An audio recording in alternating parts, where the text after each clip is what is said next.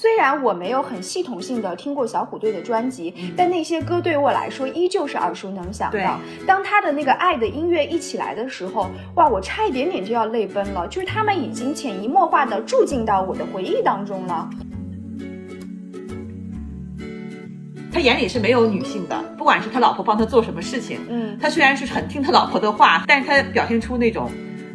深深的无奈，你知道吗？他而且他要把这种无奈要演出来，要表现出来。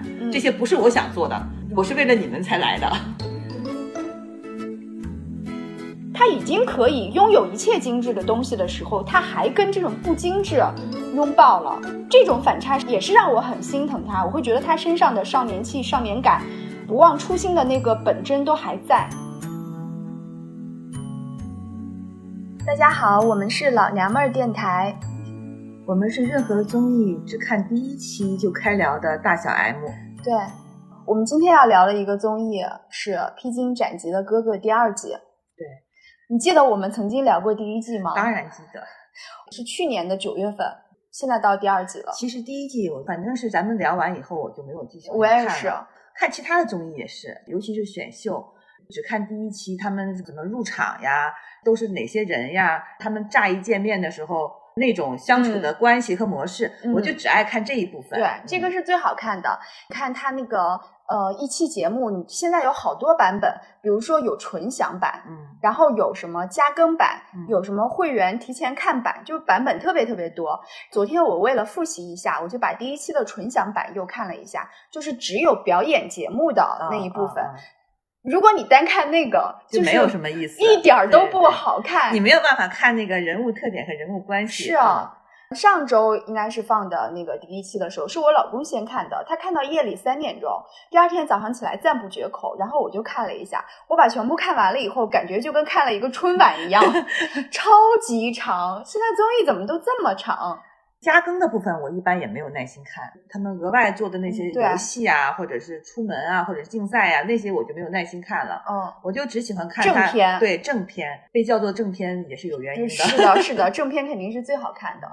我觉得比第一季要好看。是，嗯，其实第二季，呃，就严格说来，巴拉巴拉没有我曾经特别喜欢的。嗯。但是怎么说呢？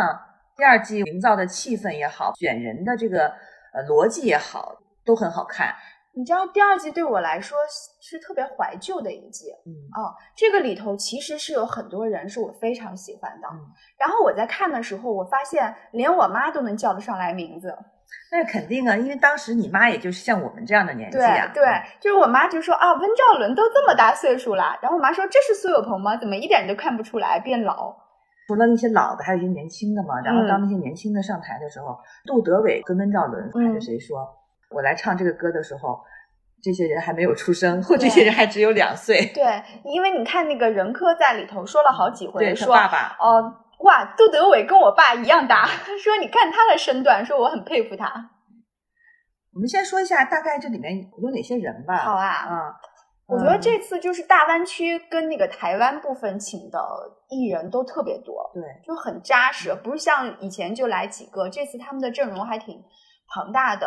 三 D 就势均力敌，嗯嗯，而且我看节目组他们特意在提到台湾的那那波人的时候，他们提到的是闽南族。现在这个问题太敏感了，而且我觉得在这种敏感的时候，就是这些台湾的艺人来上这个内地的节目，其实是表明了某种态度的。是的，是的，对，哦，从我们开始决定要聊一期以后。我就在每看到一个人，我就把每个人的名字记下来了，以防我们像上次聊的时候，谁的名字都想不起来。哎，你看那个，就就是呃，那个那些哥哥们也是，我忘了是应该是温兆伦吧？他说我带了一个本子，我要把每个人的名字都记下来，对，因为他们也叫不出名字，我们也叫不出名字，而且他们也怕记性不好，明明见过一面，下次再见。想不起来人家的名字了，就很无礼嘛，就显得很没有礼貌。是啊，你知道，就是他们在后期加更版的时候，有一个游戏环节，就是放照片猜这是哪个 哥哥，就很简单直白，就是看谁的记性好。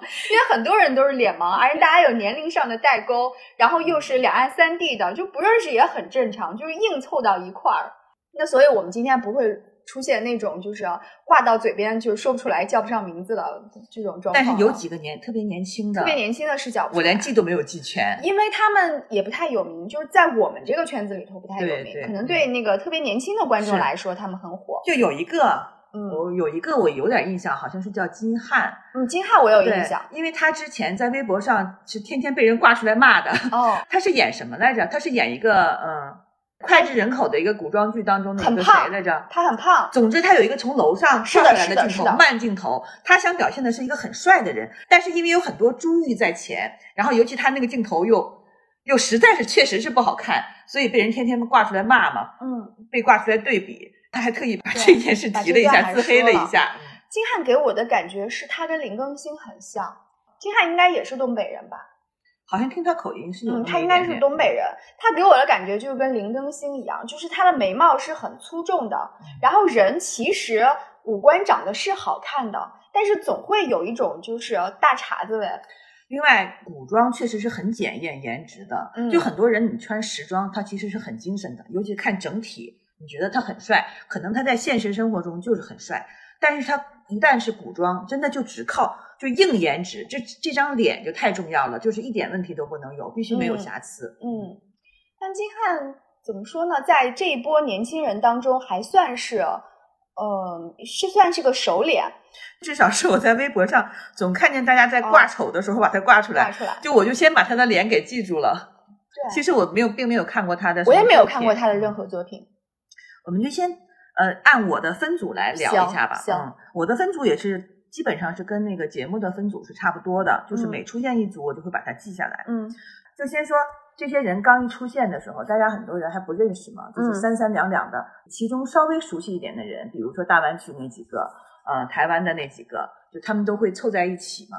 这个时候你就会发现，就是每个人三三两两的凑在一起窃窃私语的时候，尤其是那几个有有四个上一届留下来的哥哥嘛，就是陈小春还有哦，他们是后来才出现了。他们一开始说。我们来的时候就想我们要住在一个房间，结果后来分开了嘛，没有住在一个房间，然后他们就很遗憾，就是那种遗憾的态度就很像小女生想手拉手去上厕所的那种感觉，对，就是其实没有任何区别，都想跟熟人在一起。对，我觉得当我们在讨论社交问题的时候，比较容易讨论是女性群体的社交，因为大家会把这个东西看得很重，对，就是说我第一次见面跟谁说话，不跟谁说话，那我们。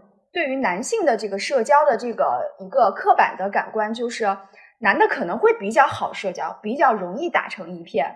然后因为男的没有那么细腻敏感嘛，没有那么多害羞跟不好意思在里头，可能就是哎，大家就是你 give give me five 一下，然后就好了，就比较容易谈得来。但其实不是，他们的社恐也存在，他们也依旧不知道怎么跟别人打招呼，不熟的怎么办？而且这里面谁的社交能力比较强，是那种。呃，社交王的那种状态，谁的社交能力比较差，一看就很社恐的，就特别一目了然。嗯，就刘恺威出场的时候，他出场前有几个镜头，就让我对他好感大增。哦，因为我以前对他没有任何了解，我只知道他是杨幂的前夫。但是你知道他在出场的时候，就表现的特别温和。嗯，他有他忐忑又有点怯场的那一面，再加上他那个感觉有点心细，在入场之前其实很忐忑，就从他的表情上都能看得出来。我就会觉得他特别讨人喜欢，对，因为他不是职场老油条，对他很温和，对，你会觉得他没有被娱乐圈就是浸染。我只是说在社交这一方面啊，其他的绯闻那些东西我们不讨论。就是他不是老油条嘛，因为老油条的话，他可能很擅长去一个综艺节目当中跟所有人打哈哈，迅速熟。但是他可能因为也没有参加过综艺，而且很多演员他是有自己的那个小圈子，他有自己的团队。在处理一切事情的时候，他是有人帮他代劳的。很多事情他不需要自己去面对那些市场呀、营销那些人呀、制片呀，他不需要自己去打理。他的经纪人呀、他团队都帮他打理好了，他只要演就好了。他要沉浸在自己的情绪当中，所以他的那个社交能力，包括一些呃混社会的那个那那个能力，其实是很差的。对，嗯，相比之下，好像那些那些唱歌的反倒会好一点点。对，尤其是嘻哈那一派的会好一些。我觉得嘻哈也好，还有像那个摇滚的也好，他们是因为我自己已经是这个身份了，我高冷也好，我愤怒也好，我不搭理你也好，都是有原因的，因为我这个人设就是这个样子的，就是我不需要跟你打哈哈，跟你自来熟。我可是摇滚歌手呀，我可是 rapper 呀，我我要做出我那个姿态。对，就是尤其那几个摇滚组的郑钧还有郝云，就是他们从一开始进来以后就懒趴趴的就瘫在那个沙发上。我注意到哈，每一个新进来的人，大家都会一呼啦的站起来去握握手呀，去打个招呼。然后就那几个人是就是瘫在那儿，很少见到他们谁进来以后，他们站起来去跟人家热情的握个手，几乎是没有。但是你发现了吗？信也在这一组。对，信是每一次都会站起来的。对，我觉得信是一个特别了不起的人。他本身是台湾艺人，但是他跟两岸三地每一个人，他都能哈哈起来。对，哦，你知道吗？嗯，在这里面当中表现的最得体、最有礼貌的是那波闽南族的人，对，就是台湾人，对，他们说话也有礼貌，那个殷勤的感觉也有礼貌，你会觉得这些人特别有教养。但是相比之下，就是内地的这些人和港台那些人，就感觉就是做真我，他没有特别的去刻意的去呈现自己的这个。得体啊，场面呀，他就是自己平时是什么样，他就是什么样了。而且像港台也好，大湾区也好，内地也好，他们是有明显的语言的方面的这个壁垒的。对，所以大湾区在一块，我就是说粤语，我就是听不懂你普通话。那我说普通话这边哦，因为语言的问题，我也懒得跟你来交流。但是闽南地区就不一样了，因为他们也是说普通话的。他们像中间的一个润滑剂一样，我好像跟这边也可以，我跟那边也可以，可以。对，尤其是这些搞乐器的人，他们在说话题上，他们很难说到一起。但是只有乐器是能把他们连到一起的。是的。就比如说像郝云看到了那个呃杜德伟吧，杜德伟带吉他了吧？应该是。一开始所有的明星不是要自己带一个自己的物品嘛，堆在外面。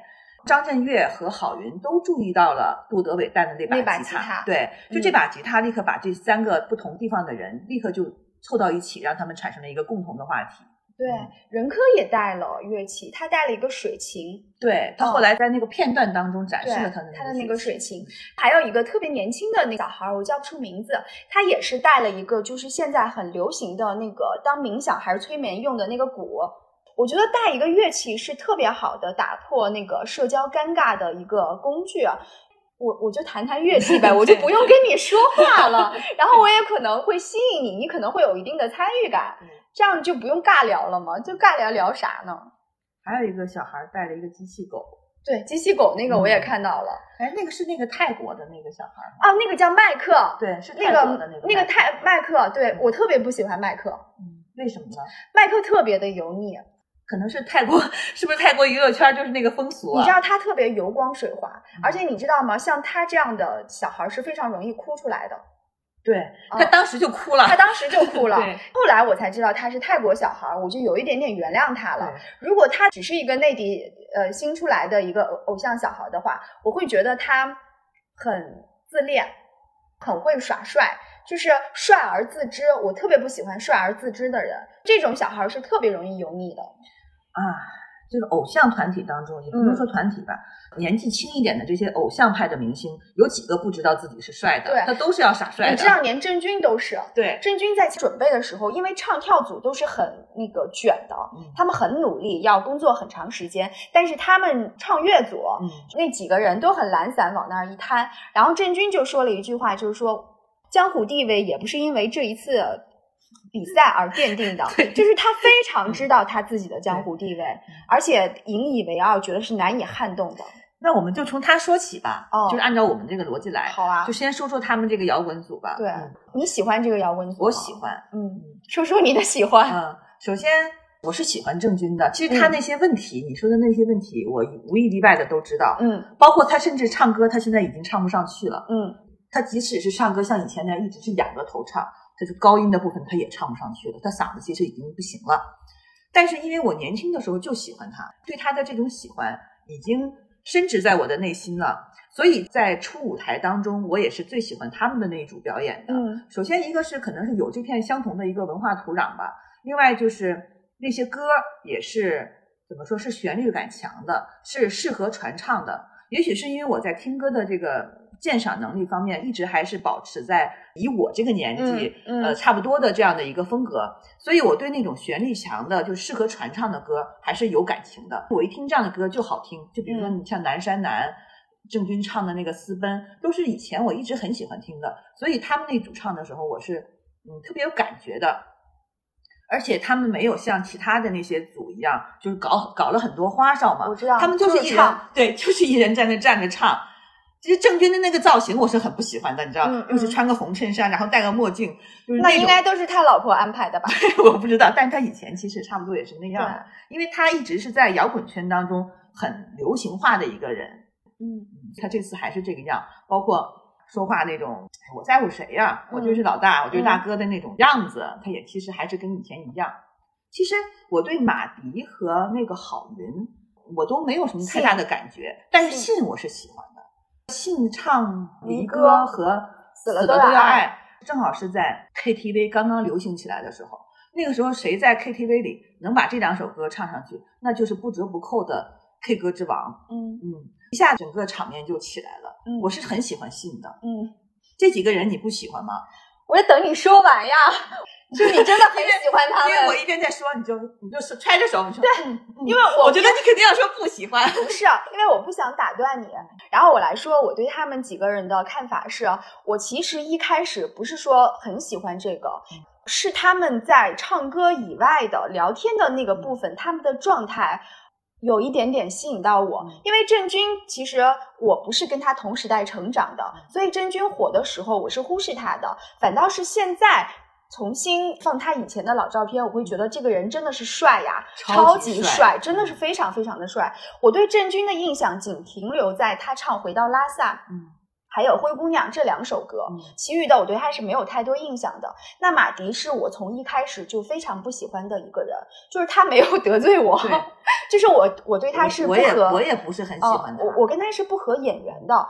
呃，一个是马迪，一个是马伯骞，就是他们这种京派小孩儿 是属于我非常不喜欢的。那马迪他的那首《南山南》虽然非常好听，但是我再没有听过他的其他作品。他的作品在我这里是乏善可陈的。郝云的话也是长得非常不合我的眼缘哦。对，但是我听了郝云唱歌，我是认可他的实力的。我觉得他们几个人的实力是。完全没有问题的，是真的很牛的。他们都是创作型歌手。对，然后就再说到信了，信我对他是超级超级的熟，因为我大学的那个夏普是他在北京歌友会的会呃会长，所以那个时候我们在被那个同学影响，听了大量信乐团的歌，然后信真的是。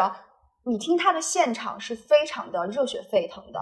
他那个时候年轻的时候唱《死了都要爱》，我们是看过现场的，我超级燃，就燃爆了的那种。后来信不就是呃这几年参加了很多很多内地的综艺嘛，我就有点心疼信。你如果看之前的那个什么乐队还是什么的，就是别人不太愿意跟他组队，他有一点点被边缘化，但是他又是一个乖乖的老小孩的感觉。所以他特别招我喜欢，因为他的声音太高了，别人很难跟他配合在一起。对他老了之后，他就开始搞怪。他年轻的时候也算搞怪吧。他年轻的时候，但是那个时候综艺少，你都说你看不到他搞怪的那一面。而且他年轻的时候是帅的，他年轻的时候是非常摇滚、非常帅的。但他现在就会剪锅盖头呀，就是刻意的搞怪在里头。但我是非常，我觉得他是一个非常努力跟勤奋，然后有真正实力的人。说到年轻时候的酷和老了以后的这种温和，非常非常普遍，在好几个人身上你都很明显的看出来。我就先提一下杜德伟吧。杜德伟年轻的时候，你你记得他有个歌叫什么？脱掉，脱掉。我不，我不知道。他有个 MV，就是他有个专辑叫脱掉，里面有里面有首歌就叫脱掉。然后他有个 MV，当在当时我看来就拍的特别时髦，就是脱衣服，然后最后好像就是最后成一个骨架。就是我那个印象特别深的一个 MV，那个就是我就记得有一个词，就脱掉，脱掉，就是把什么都脱掉。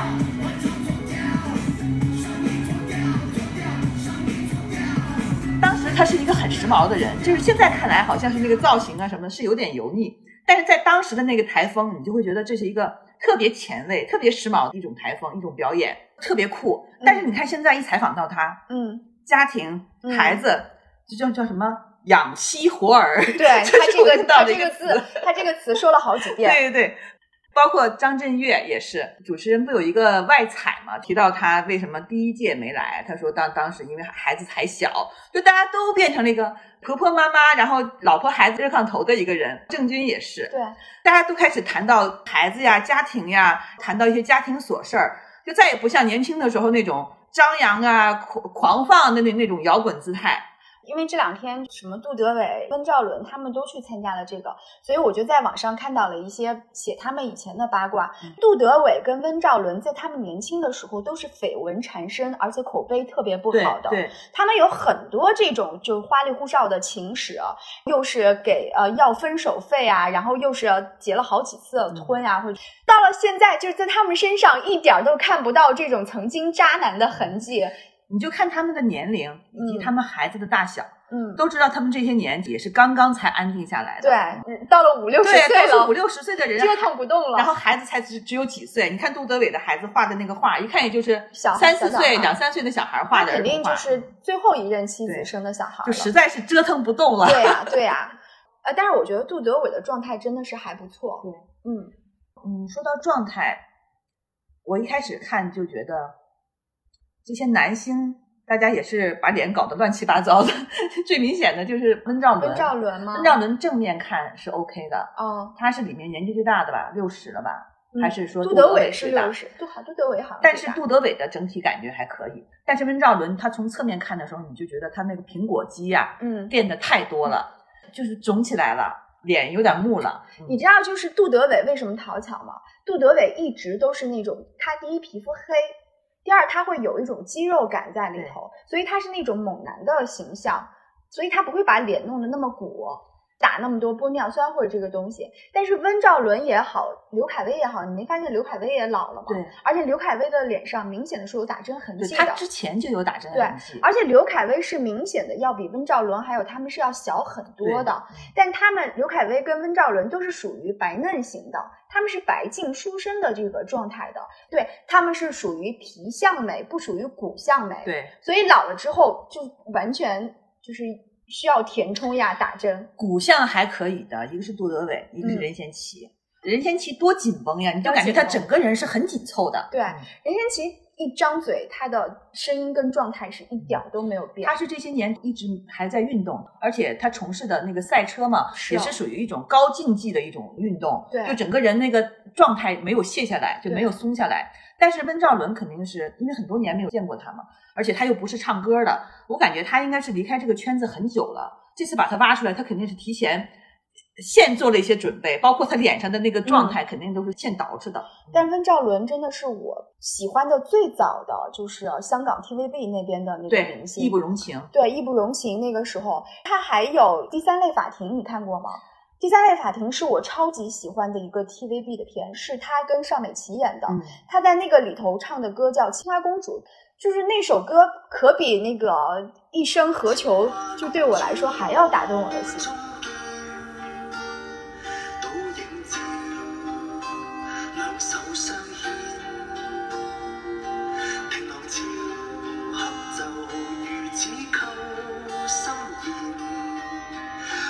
伦在我这里是个非常非常老的偶像，所以他一出来了以后，我就禁不住有一点热泪盈眶。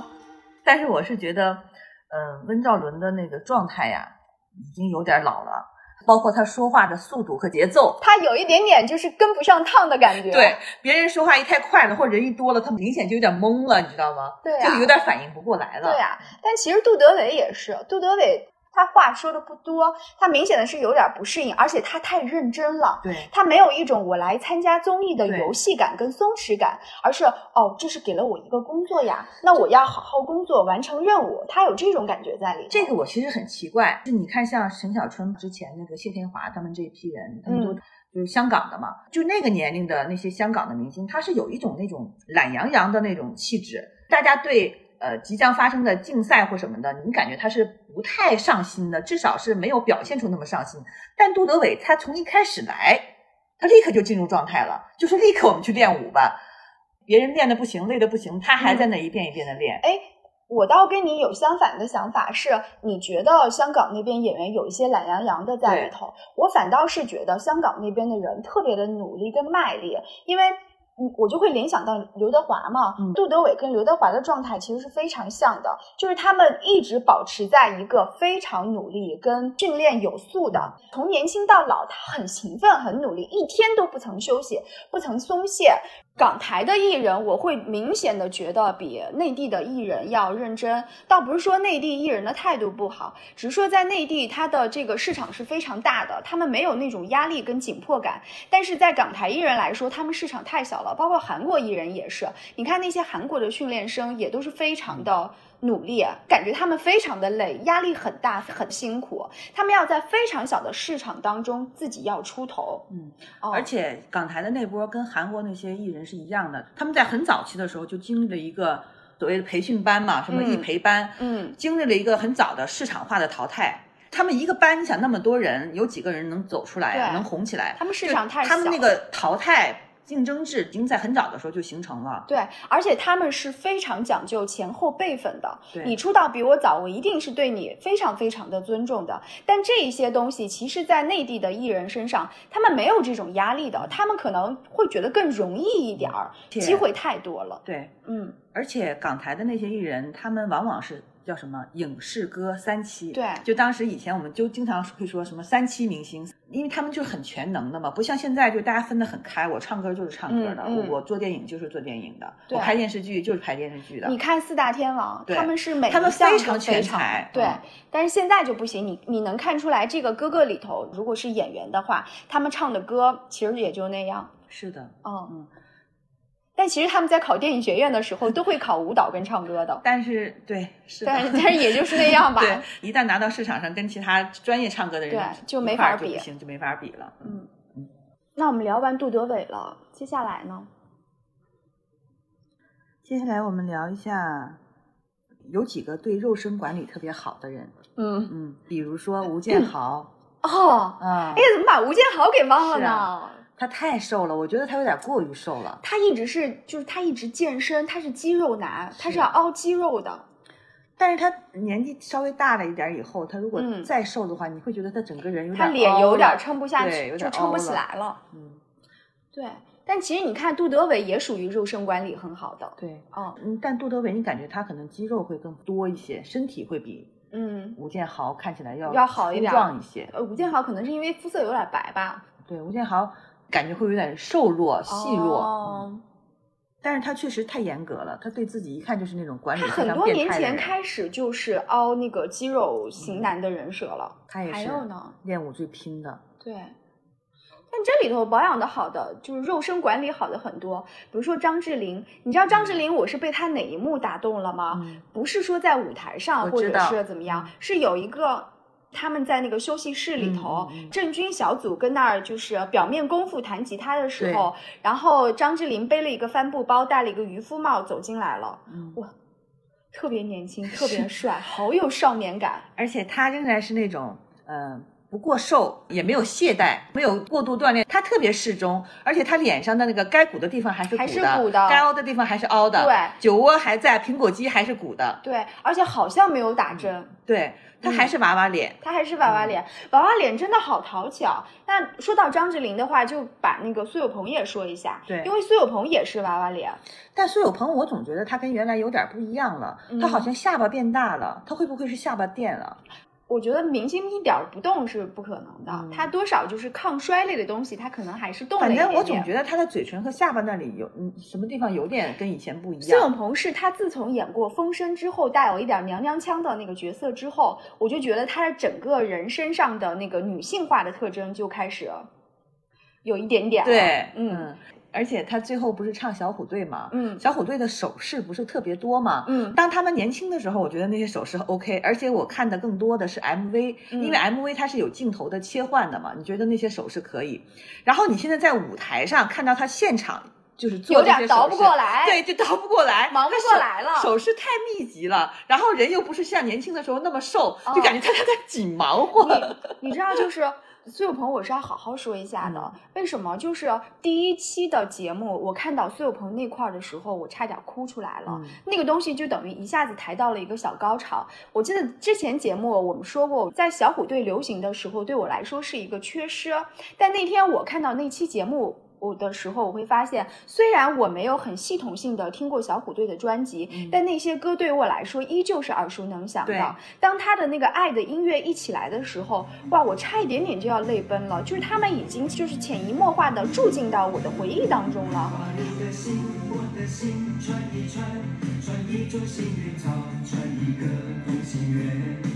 让所有期待未来的呼唤，趁青春做个伴。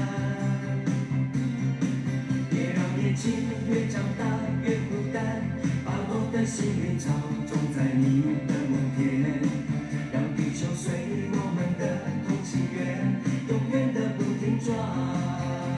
而且苏有朋他们在那个彩排的时候那段花絮，我不知道你看到没有？看到了。就是他的几个小伙伴们都是嘻嘻哈哈的，对，有点唱不好。然后他突然就有点不高兴了，就说：“你们要收心了，我们这个毕竟是一个比赛，毕竟是一个舞台表演，你们不可以这样吊儿郎当的。”就我被他的那一幕就打动了。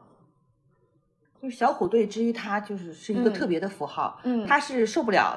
在小虎队这件事情上敷衍的，对，就是一定要严肃对待，他都不能提。就我觉得他稍微提一下这个，他自己的情绪就上来了。对，而且你知道，小虎队经历了太多，他们目前的状态下，三个人的关系应该是不好的。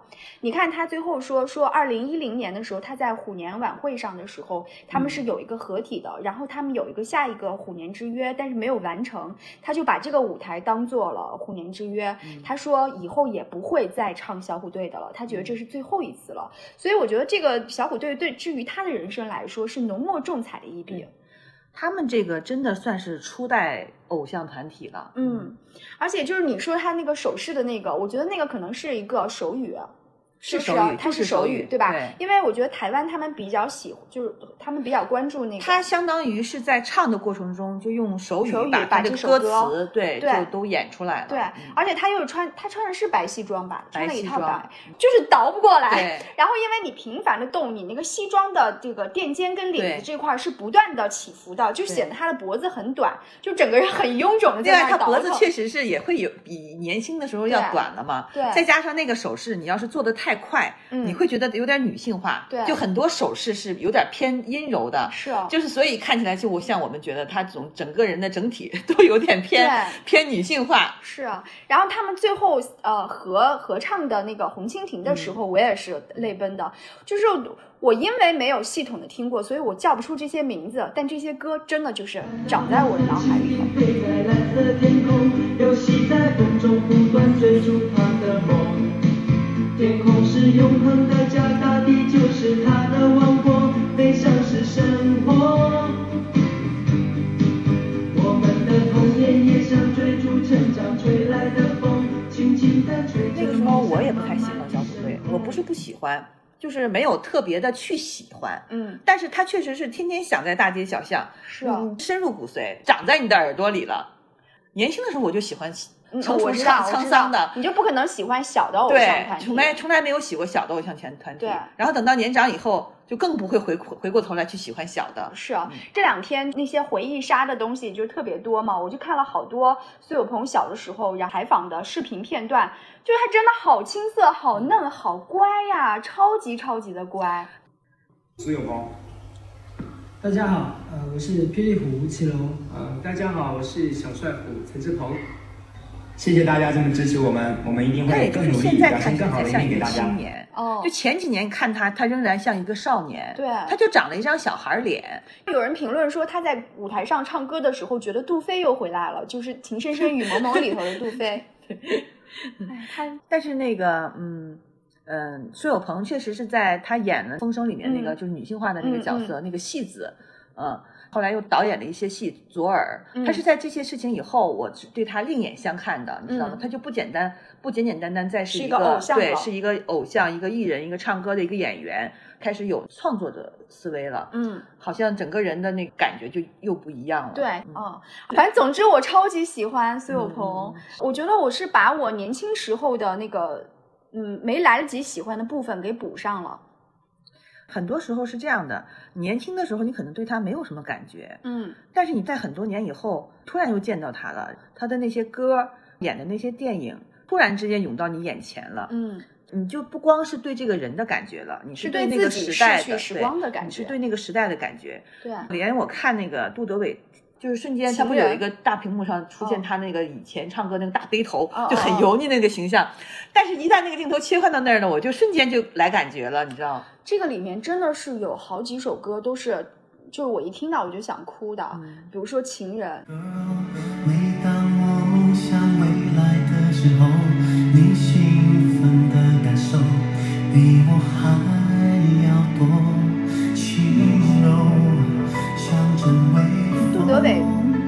一直没有特别感兴趣，但是他的这首歌是，因为我是喜欢听呃抒情大情歌的，是的啊，大流行歌就是流行歌曲，我是不听什么摇滚呀，什么 hip hop 呀，就是那种比较前卫一点的、新锐一点的那种，我就是喜欢听大情歌，所以那个情人就是觉得超级好听。对，刚苏有朋没说完呢，你不觉得他跟那个潘玮柏他们俩的互动也很有趣吗？对呀，对呀，他俩你看我是怎么记的？我把他俩归为嗨组，他俩真的是一上来就很嗨，嘻嘻哈哈的。我觉得他们就是迅速在人群中找到了一个可以手挽着手，我们两个人作伴的那个，就是对上眼了。对。他俩就是不愧是场面王，潘玮柏也是，就是镜头有一个镜头是切换到他一两个月之前的样子，他那个好胖啊！他之前真的好胖，因为他不是做了好多期那个是街舞的那个呃导师嘛，他那段时间真的是超级胖。看他现在至少下颌线又出来了，对，是的，是的，减肥也太快了。我跟你说，他肯定是那种易胖的人，因为他就是白白的，也没有什么肌肉感，就是身上都是那种软囊囊的肉。就网上流传的他中学时候的照片，也是胖乎乎的，胖乎乎的。他最终会归结为 会长成一个胖乎乎的人。如果是时常有舞台吊着他。他可能还能有点动力让你自己减回来，嗯，但是，一旦就是松懈，不用上台了，他就立刻又 胖回来。但他参加这个节目会瘦的，是的。一般参加这种非常严苛的综艺都会瘦下来。你看那个最明显的就是，呃，钟欣桐，哦，阿娇，阿娇，对。她参加浪姐之前，就第一期出现的时候就还很胖呢，对。结果等到最后一集出现的时候，他已经非常瘦了，压力太大了，对，甚至是他呃前所未有的瘦，对。潘玮柏也挺有趣的，因为我觉得他综艺参加的多，他应该是场面王。是他，他特逗，他就是属于嗯，在哪个沉闷环境当中，他都能嗨起来的那种。嗯，我是觉得一个综艺节目当中，尤其是很多不太熟的人，嗯，必须得有几个这样的人出现。对，我都难以想象他们就是第一次刚开始见面的时候，因为这个肯定是经过剪辑后的。对啊，那些。特别尴尬的，或者是哎呀，就是难以掌控的那些，肯定都已经被删掉了。尤其是那些，你想。当这些就是前辈大哥大就坐在那个场面里的时候，然后有一些小后辈，对小后辈该如何自处啊？小后辈就是胆胆怯怯的，也就是东张西望的，偷偷摸摸的进来，就特别的特别逗。而且这种时候特别容易说错话，就越想好好表现，就越容易词不达意。然后他们几个窃窃私语说：“你看那几个大哥，嗯，往那一坐就很有范儿。你看郑钧大哥如何如何的。”结果那些老男人们凑在一起，也会也会说：“哇，你看他们几个，对，这多年轻，也不认识啊。”对，但是他们会说多年轻，你看人家这状态，这皮肤。对啊，哎，所以男人跟女人是没有区别的，他们讨论的东西，他们面临的尴尬那种困扰，跟女性是一样的。然后还有那个香港的，嗯，就是尤其是比较出镜比较多的这期，就是吴卓怡和林峰，吴卓羲。是吗？吴卓羲呀，吴卓羲，吴卓羲就是跟那个张馨予，当时他们俩还传过绯闻呢。我以前根本就不知道吴卓羲，嗯，我都不认识他。我看 TVB 比较多嘛，他演过很多，就是算是 TVB 比较后期的小生。我只是觉得他脸熟，但是我完全想不起来我看过他演的什么。嗯，什么他们之前反复提到的《大唐双龙传》，我也完全没看。那个我没看。然后林峰也是，林峰也是演了好多好多 TVB 的剧。但是林峰，我觉得他的状态并不是很好。对，我觉得他老的还挺快的。但这个吴卓羲他好显年轻啊，他他因为本身就岁数不是很大，他跟林峰应该是差不多大，但是起码也有四十来岁了吧？不到吧？应该有。吴卓羲应该不到。大湾区就还有刘恺威嘛，然后再加上上一季的陈小春跟那个张智霖。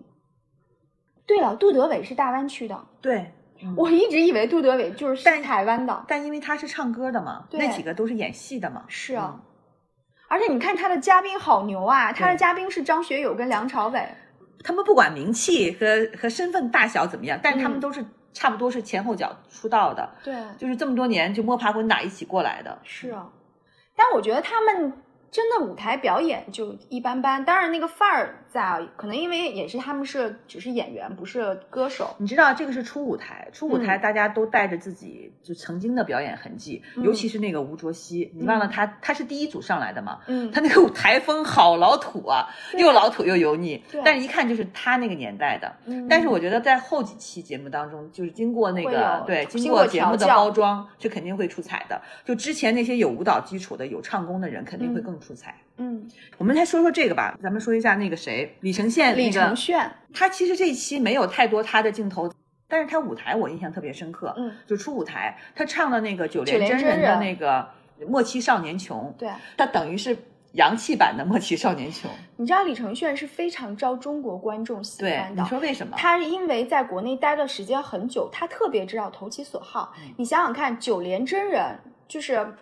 这种特别本土化的方言的，而且他用了唢呐，而且他的中文说的非常的好。九连真人用的是唢呐，他用的是小号。啊，那管他呢，反正是民乐类的。所以这个东西大家会觉得啊，你一个韩国人，你这么喜欢我们中国本土的东西，那我也喜欢你。他会觉得他是很亲近中国的。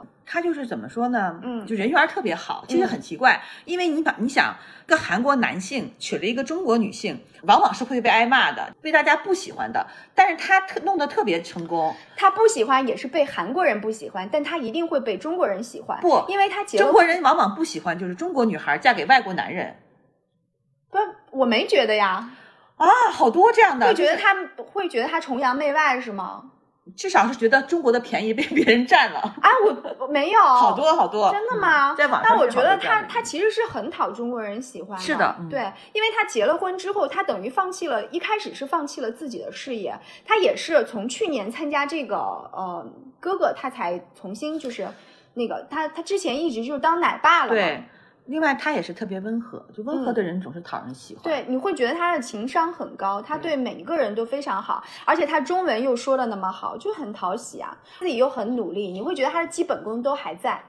但是他的台风跟他平时生活中的样子就不太一样，是吧？这些人一上台，突然之间就变得对，就证明他的基本功是很好的嘛。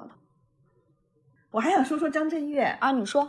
就张震岳把我乐坏了。他一出现的时候，你知道，就像一个很粗糙的一个大叔。他好胖啊！对，他不胖，他其实不胖。他是因为脖子短、脸方，你才觉得他胖。你看他腿还很细。嗯。他一出场的时候戴个大宽边的黑眼镜，然后头发是那种梳下来的。嗯。你知道他特别像什么吗？《飞屋环游记》里面那个卡通老大爷。哦哦。卡通老爷爷。我知道，戴个大特别大黑框。简直就是一模一样，然后鼻头特别的圆。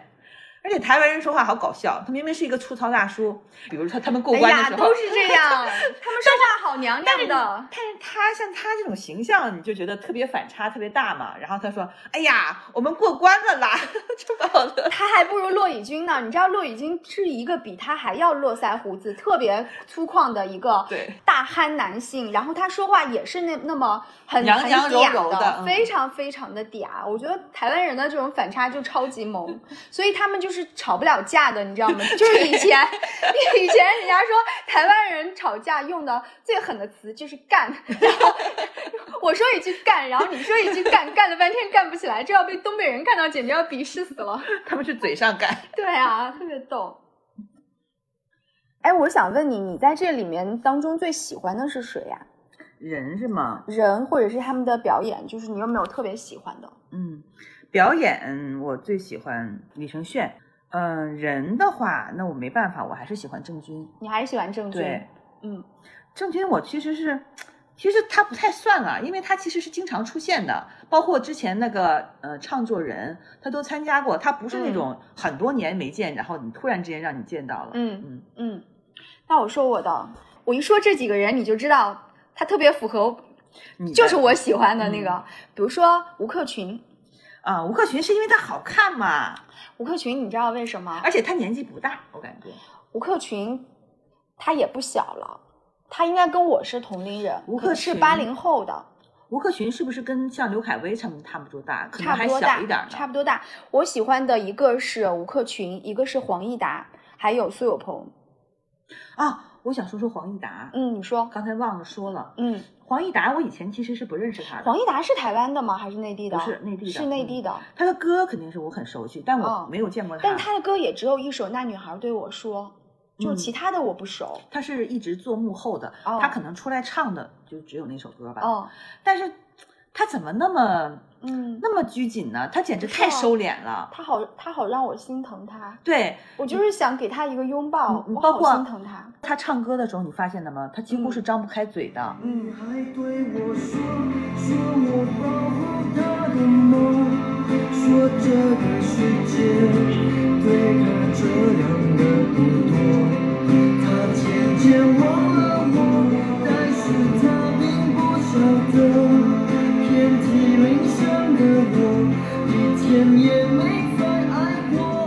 我不知道他的声音是怎么发出来的，是那个制作人还跟他专门谈了一次。他肯定在彩排的时候，他这个问题就更严重。即使是在出舞台公演的时候，你也发现他那个嘴是张不开的，他的声音是没有放出来的。这样的人，你就是看了有点揪心，我会替他担心，担心他下一句唱不出来。你会觉得他跟这个场合格格不入。对，他又那么瘦，那么纤弱。你又会觉得他也是受情绪困扰的人，他肯定是有情绪问题，我感觉。我就好心疼他，我觉得不应该把他扔到一个社交场合来。而且他当时来的时候，他就说，他就想为哥哥们写歌，所以他对他后来是去做幕后了，是吗？他一直在做幕后，他一直据他说，他一直在做幕后。因为我觉得他如果作为一个成熟的歌手的时候，他还需要跟制作人去那样，就是感觉。制作人在跟他说：“你放心，你做你自己就好了。”他还是有那种上台的紧张、声色跟不安。我感觉他是缺乏舞台经验的。他虽然说是上过台，甚至可能上过很多场，但是他那种就是那种恐惧舞台的心理，对表现的特别的明显。是啊，然后他那种恐惧让我又喜欢又心疼。我觉得他可能走不远。我觉得我想好想，我要对他好点，我就是那种感觉。黄义达的那首歌我是非常喜欢的，就是符合我对大情歌的这个定义。吴克群也是，吴克群首先是为你写诗那首歌，当时也是我非常非常喜欢的一首歌。然后呢，我觉得他老了，我能看到他，但他身上的那种深色依然还在。他穿的那件西装都不是很合体，也不是很精致啊，甚至有一点点廉价。这所有的一切不合适，就是。跟他不匹配，在他身上是有反差的，让我觉得他到了一个这个，就是他已经可以拥有一切精致的东西的时候，他还跟这种不精致拥抱了，这种反差也是让我很心疼他。我会觉得他身上的少年气、少年感、不忘初心的那个本真都还在。这个在第一期大家的这种忐忑呀、试探，就会表现的特别明显。包括对这个场景的不适应，即便是很多之前就是有很丰富的舞台经验的人，但他们其中很多人都已经很多年没有没有亮相了啊！突然之间来到一个怎么说，算是一个很豪华的舞台了。湖南卫视做的这些东西，其实在制作上以及呈现上，已经在国内属于很好的了。对于他们来讲，等于是面临着一个又一次的一个巨大的挑战。嗯，尤其是一下同时这么多人出现，你想这些人当他们自己不在的时候。他们自己有独立的团体，然后参加什么节目都是一个人，你只能看到这一个人，像一个明星一样出现。但是突然之间，你把这些人全都放在一个大的团体当中，他呈现的状态立刻就变成一个他最真实的自己的状态了，跟那种在舞台上很张狂呀，就是很意气风发的那种状态完全不一样。对，我觉得吴克群也好，黄义达也好，都是不油腻的代表。就是我们老说这个男人油腻油腻，那不油腻该是什么样子？我觉得就是他们俩的样子。吴克群在出。舞台的时候，他穿了一件紫色真丝衬衫。他连穿那么油腻的、那么女性化的衬衫，我都觉得他不油腻啊。哦，其实我知道谁是油腻的，谁？郑钧就很油腻。郑钧其实他是非常油腻的，但是郑钧的懒散中和了他的油腻。油腻，他在前彩的时候一副任人宰割，我媳妇儿说怎么样就怎么样，你们开心就好的那个样子，挽救了他的油腻。但是你看，同样是懒散，信就不油腻。哦，因为性有点沙雕嘛，就是沙雕是一个特别好使的办法。为什么内地男人那么容易显得油腻呢？因为他会有一种就是卖老资格，我是知道我的江湖地位的，我资格老，那你们就得宠着我，让着我，我就这样了。郑钧是西安人，我总觉得陕西男人特别容易就是有那种姿态。嗯，我没有地域炮的意思哦，我知道啊，但是确实是他们就是那种。他眼里是没有女性的，不管是他老婆帮他做什么事情，嗯，他虽然是很听他老婆的话，但是他表现出那种深深的无奈，你知道吗？他而且他要把这种无奈要演出来，要表现出来，这些不是我想做的，我是为了你们才来的。对，然后就是他们是无法自洽的，尤其是像那个郝云说，他上一期看到了。张上一期那个摇滚的叫张什么？他上期是看到了他，嗯，然后他就很想来，但是你你就觉得这些人来了以后，他们还是放不下自己的那个就摇滚人的那种那种坚持，他们其实是无法在这种综艺节目当中自洽的。但是呢，人又已经来了，总是表现的很矛盾。他们还是要向流量屈服的，他们也知道来参加这样的一次节目对他们来说意味着多少获利跟好处。是。然后我想再说一个年纪小一点的，哎，这个人你记了没有？是叫蔡恒吗？蔡恒是叫蔡恒吗？蔡恒，我不认识他，我还特意看了一下他叫什么名字。他是有舞蹈基础的。我知道你说的是他在那个在出舞台的时候，就是对着手腕有动作的那个吧？啊，那我没看到那一幕。就是我觉得那个年轻一代当中，只有那个小孩是看起来就基础很好的。年轻小孩，我有两个有印象很好，一个是蔡恒，一个是曾比特。啊，就是大爆炸头那个爆爆炸头曾比特，他唱的好。对，曾比特是唱的好。泰恒是整体的状态不错，他是有舞蹈功底的。他在 solo 的时候跳了一段，就是就是腿动来动去的那个舞，那个舞，我是觉得他非常的松弛。因为你看别的年轻小孩，有的是。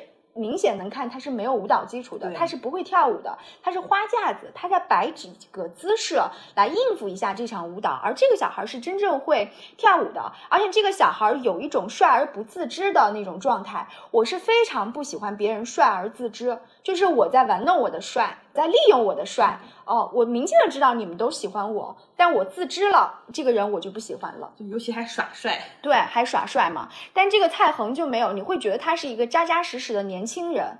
我既不自恋，我也没有自卑，我很努力的在做好我这一份工作，呈现我这个舞蹈，所以他的状态是我非常喜欢的。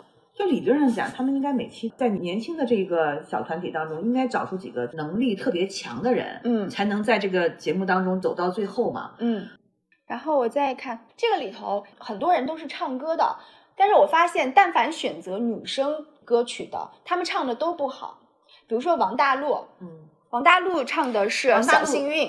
王大陆本身他就不会唱的，然后刘恺威唱的是《将爱》，是王菲的歌，然后还有一个呃，那个小孩唱的是蔡依林的那个什么爱的什么爱的主打歌。但凡男生唱女生都没有特别好的演绎，因为那个他们会把调子起的特别特别的低，如果他们按照原 key 唱的话，他们是唱不上去的，所以调子一旦低了以后，你是根本听不清楚他们在唱什么的。我觉得这个上面唱歌的部分都不太好，而且。唱歌的人，他们大多唱的是自己的歌，嗯，自己的脍炙人口的歌，嗯。然后那些演戏的人呢，他没有唱别人的歌，对，他唱别人的歌，那个就就会差很多嘛。是，呃，然后你不喜欢水？我不喜欢。我我想想啊，你有没有比较烦的？那马迪，刚才我们说错了，是我们说过了，但是有点有点没有没有来由，我讨厌他是没有来由的。跟我一样，没有来来由。你说马迪这个长相是不是招人讨厌？理论上讲着没有来由，我们凭什么讨厌人家？对对，那你说郝云是不是也有点讨厌？没有来由的，讨厌他，你不讨厌他？那马伯骞呢？马伯骞，我一直讨厌他。他是不是是不是没有来由？他也没有，人家也没有出现在这个节目当中，你为什么要 Q 他一下？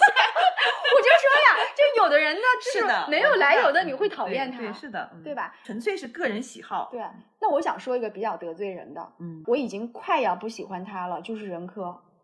我一直就不喜欢他呀。你知道任科啊，他马上就要油腻了。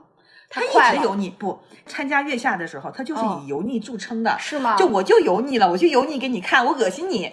他一开始出来的时候就是就是这样的，然后他越来越油腻，大家就习惯了，觉得他就应该是油腻的，油腻就是他的符号，是吗？对，我已经快要受不了他了。我一开始是很喜欢他的，包括他飙英语，包括他那些动作、头发。他头发是一直有，但你刚开始会觉得有点复古吗？任科是明显的知道所有人都喜欢他的，他开始利用大家对他的喜欢了。就他一开始就在利用自己的这些东西，但我确实是一开始就不喜欢他。有些人是这样的，你可以看他的表演，但是你不能看这个人的平时的做派，是你不喜欢的。无论是说他多么符号化，他是特意采用了这种符号，他是设计好的，嗯，但你就是不喜欢。对对，你看在这个节目当中，其实三弟的哥哥们都会喜欢任哥，你说是为什么？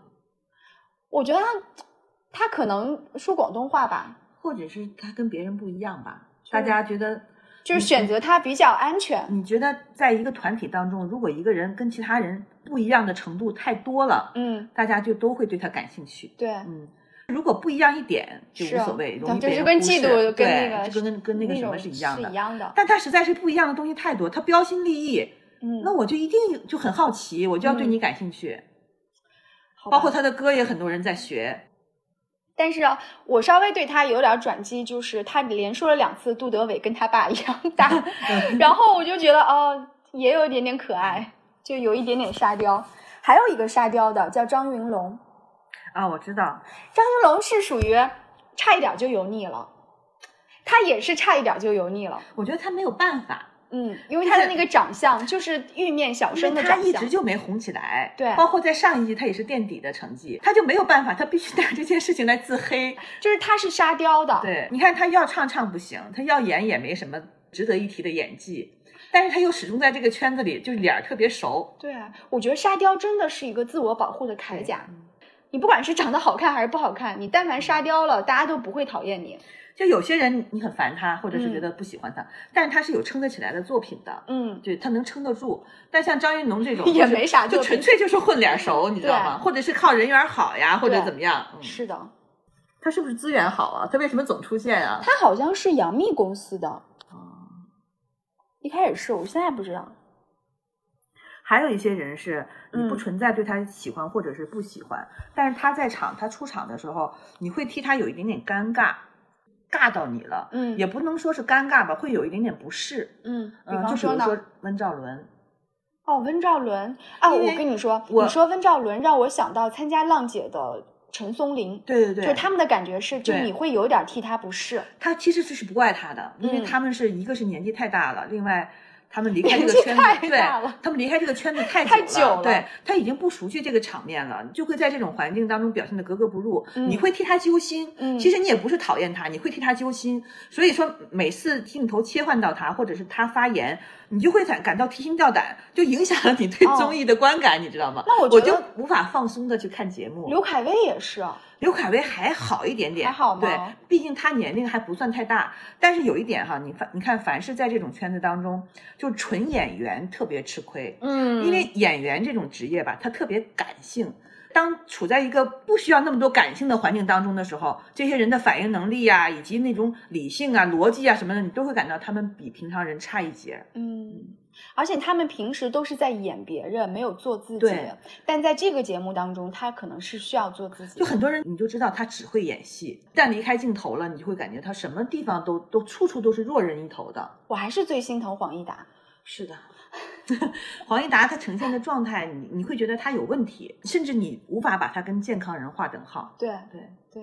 何苦来参加这个节目呢？就是要赚钱呀。可能他们是需要一个幕后的人，或者是你有没有觉得黄义达跟那个，哎呀，那个制作人就是张什么呀？张亚东啊，嗯嗯，是的，跟张亚东的感觉有一点点像。是，但是张亚东，张亚东因为比他成功嘛，对，而且张亚东比他讨喜，对比他讨喜，比他成功。